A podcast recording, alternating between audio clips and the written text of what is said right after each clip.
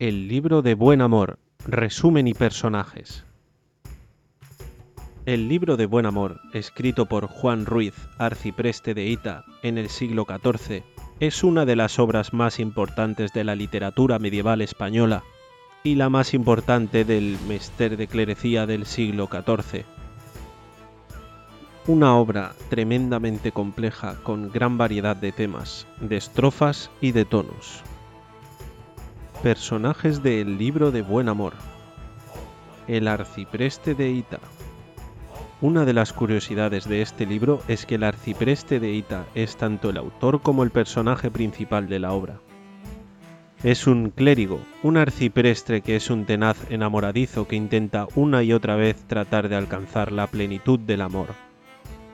El problema es que, a pesar de sus intentos, no logra sino cosechar un fracaso tras otro, Trotaconventos, la alcahueta. Se trata del personaje más original de la obra, que quizás sea el antecedente de la Celestina. Trotaconventos es una alcahueta que ayuda al arcipreste en sus asuntos amorosos. Don Amor aconseja al arcipreste que tome por mensajera una de esas viejas que andan las iglesias se saben las callejas, que estas Trotaconventos facen muchas baratas. Amores del arcipreste. El arcipreste intenta enamorar a muchas damas, entre las que destacan una dama de clase social alta, rica y de buenas costumbres, una panadera casquivana, una monja noble, una joven viuda pretendida por muchos hombres o una serrana vaquera. Doña Garoza es una monja que tiene las ideas muy claras y que no se deja influir fácilmente por nadie. Al final acaba cediendo ante la insistencia de la trota conventos. Personajes alegóricos. Doña Cuaresma es flaca, sarnosa, ladina, lenta, débil, traidora pero piadosa. Otros personajes son también Doña Venus y Don Amor. Resumen del libro de Buen Amor. El libro de Buen Amor cuenta los intentos de seducción por parte del arcipreste. Aunque tiene la ayuda de Trotaconventos, todos estos intentos suelen acabar en fracaso.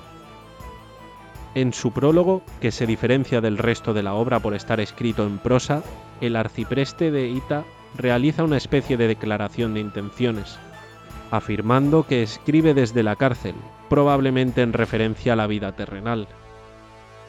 Recuerda que el libro habla del buen amor, de aprender a diferenciar lo bueno de lo malo, de la relación, del libertinaje y el vicio, del virtuosismo y del respeto a la mujer.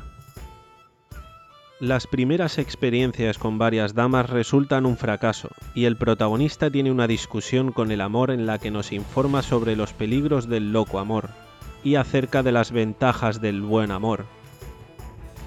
En esta obra, Juan Ruiz se ofrece como protagonista de su obra, narrándonos la obra de primera o tercera persona en la mayoría de los pasajes.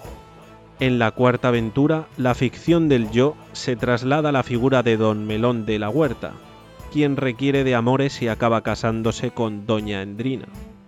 Este relato central es en realidad una adaptación de una novela del siglo XII, Pamphilus. La mala suerte le persigue y en la quinta aventura, el arcipreste consigue seducir a una dama, pero cuando estaba a punto de caramelo, la dama muere. Destaca entre todos los pasajes la lucha entre don Carnal y doña Cuaresma, cada uno dirigiendo su propio ejército de animales en la que don Carnal sale vencedor. La obra incluye otras aventuras más cortas, acompañadas de ejemplos y fábulas. Aunque sigue contando con la ayuda de Trotaconventos, el arcipreste vuelve a fracasar intentando seducir a una viuda y después a la monja Garoza, que finalmente no rompe sus votos. Al final, el protagonista acaba con una mora, y esto será la lección final del buen amor.